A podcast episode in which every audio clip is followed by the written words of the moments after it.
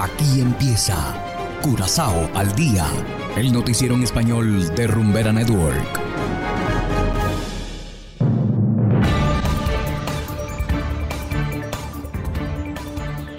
Muy buenas tardes, estimados oyentes de Rumbera Network 107.9 FM. Bienvenidos sean a Curazao al día. Igualmente saludamos a quienes nos escuchan a través de noticiascurazao.com en formato podcast. Hoy es miércoles 11 de mayo de 2022 y estos son los titulares. Según Sheldry Osepa, hay fuga de cerebros en Curazao por mala situación económica. Meo incauta productos congelados. Donarán 90 mil dólares para parques marinos del Caribe neerlandés. Y en internacionales, frente a la tala, ciudadanos buscan devolverle el verdor a la ciudad de Caracas. Esto es Curazao al día con Ángel Van Delden.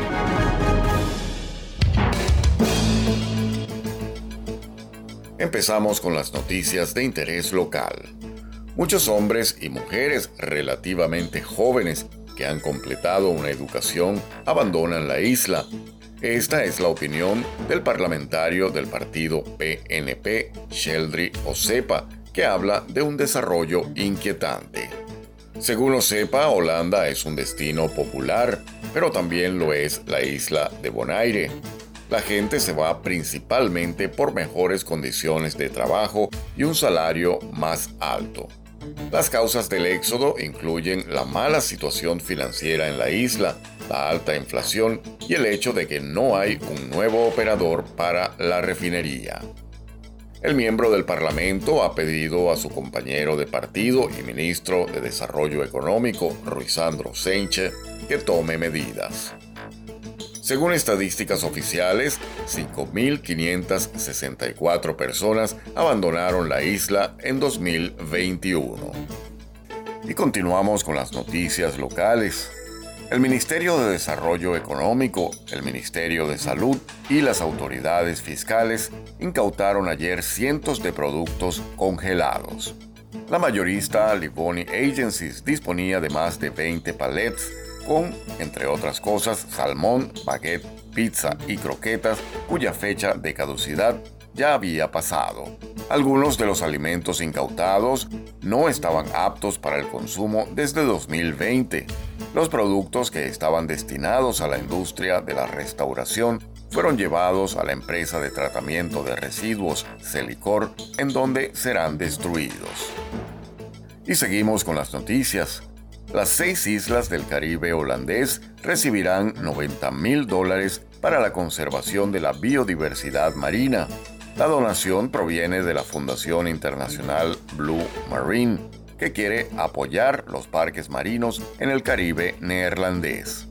La subvención se utilizará para proteger los corales y capacitar a jóvenes guardaparques marinos. Esta es la primera donación de la organización benéfica. La intención es que la fundación continúe apoyando a las islas a largo plazo. En Curazao, Carmavi administra el parque marino en Oospunt. Con el subsidio, Carmavi pondrá en marcha un programa de educación marítima, entre otras cosas. Y hacemos ahora una breve pausa y enseguida regresamos con más de Curazao al día. Este es el estilo único e inimitable del Caribe. Rumbera Network. Para darle rumba a tu vida. Para darle rumba a tu vida. Rumbera Network Radio. Rumbera Network Radio. Dale rumba a tu vida con tiene rival, no tiene rival.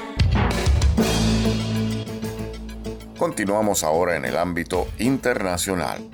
Preocupados por la incesante tala y poda de árboles en Caracas, paisajistas venezolanos han conformado un equipo para regresarle el verdor a la capital del país, volviendo a sembrar en las áreas que hoy lucen despobladas. Adriana Núñez Rabascal nos cuenta más sobre esta iniciativa. Adelante. Un ejército de espeso follaje escolta las principales avenidas de esta urbanización del este de Caracas.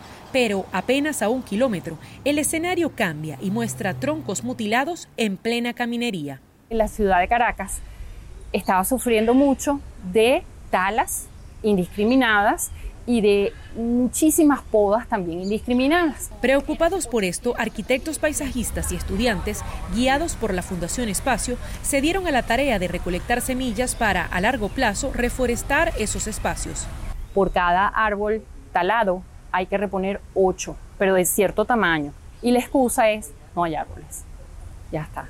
Entonces empezamos a entender el problema como un problema de remediación ecológica sin embargo, quienes llevan adelante el proyecto advierten que no será posible volver a recrear el mismo paisaje.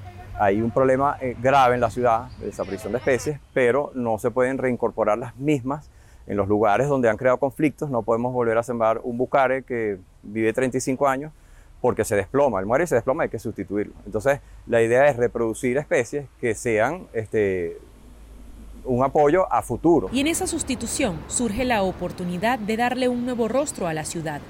Entonces hay la posibilidad de tener araguanelles o apamates rosados o otros, otras especies que tienen colores púrpuras, eh, violetas, rojos muy fuertes como los flamboyanes y que quizás no tienen esas raíces tan eh, superficiales y que bueno que en la ciudad resultan un poco destructivas. Las autoridades locales argumentan que en ocasiones la tala responde a que los árboles de gigantescas raíces han ocasionado daños en espacios públicos, pero afirman que con este plan darán una solución a los reclamos de ciudadanos que lamentan la pérdida del verdor. De las especies que tenemos son especies que no hacen un impacto importante sobre ni las aceras ni los servicios. Hasta el momento albergan unas 1.200 plántulas en un local. Hacerlas crecer y repoblar los sitios hoy talados tomará entre 5 y 10 años y así eventualmente devolverle la sombra a los caminantes. Adriana Núñez Rabascal, Voz de América, Caracas, Venezuela.